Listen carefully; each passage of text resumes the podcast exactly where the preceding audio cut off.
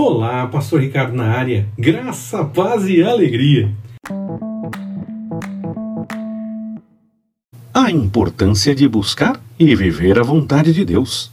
Leia Atos dos Apóstolos, capítulo 18, versículos de 5 a 11.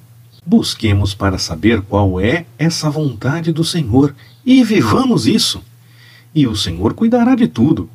Basta deixarmos as coisas nas mãos dele e seguirmos fazendo a sua vontade. E logo, até mesmo o desânimo deixará de nos incomodar, pois o Senhor cuidará até mesmo disso, se deixarmos nas mãos dele. Não desanime, siga pregando. Amém?